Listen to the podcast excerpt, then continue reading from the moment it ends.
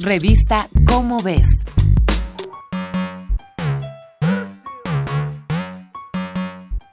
Todos hemos sentido nervios, incertidumbre ante el futuro. Todos hemos sentido mariposas en el estómago, impulsos eléctricos y aceleramientos del corazón por alguna sorpresa. Todos hemos sentido miedo cuando estamos en riesgo, pero ¿qué pasa cuando el pánico siempre está presente?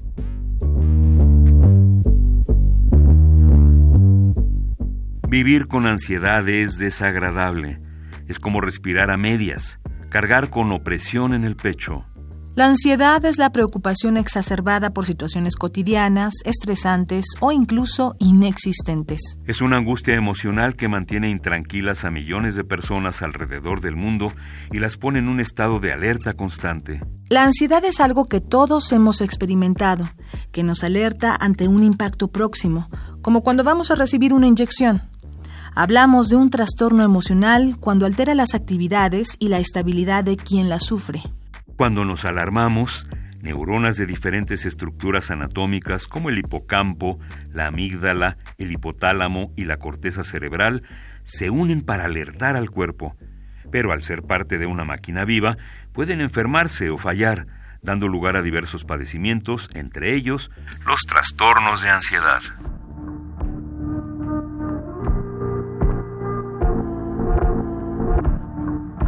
Una crisis de ansiedad se da cuando el miedo aparece súbitamente.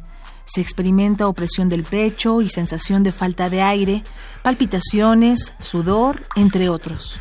Una crisis de este tipo puede ser esperada, puede ser respuesta a situaciones temidas o se puede dar sin razón aparente. En casos como estos, la mente y lo que a cada quien le representa temor juegan un papel importante para imposibilitar a las personas. Existen variantes de la ansiedad, como la social, que es el temor a ser humillado, avergonzado o herido cuando se está en público. La agorafobia, el miedo a las multitudes. El mutismo selectivo, un bloqueo del lenguaje que ocurre cuando alguien se siente vulnerable e incómodo en algún sitio. Y las fobias que regularmente responden a una experiencia previa desagradable y producen rechazo y pánico.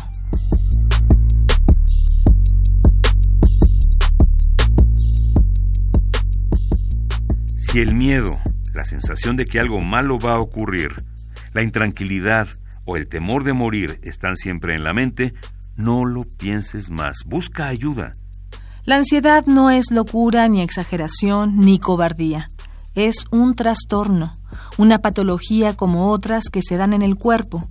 Es tratable y ayuda a soltar todo eso que nos lastima. Reconocerla en nosotros o en alguien de nuestra comunidad y afrontarla es el primer paso para vencerla y lograr equilibrio en las emociones.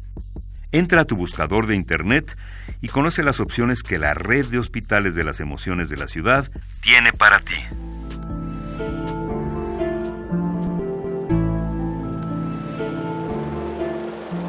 Emociones, sensaciones, fenómenos neurológicos, dermatológicos y del corazón están en las páginas de tu revista Cómo ves. Búsquela en tu puesto de revistas. Esta fue una coproducción de Radio UNAM y la Dirección General de Divulgación de la Ciencia de la UNAM, basada en el artículo Trastornos de Ansiedad, la marca del miedo, de Eduardo Thomas Telles. Revista Cómo ves.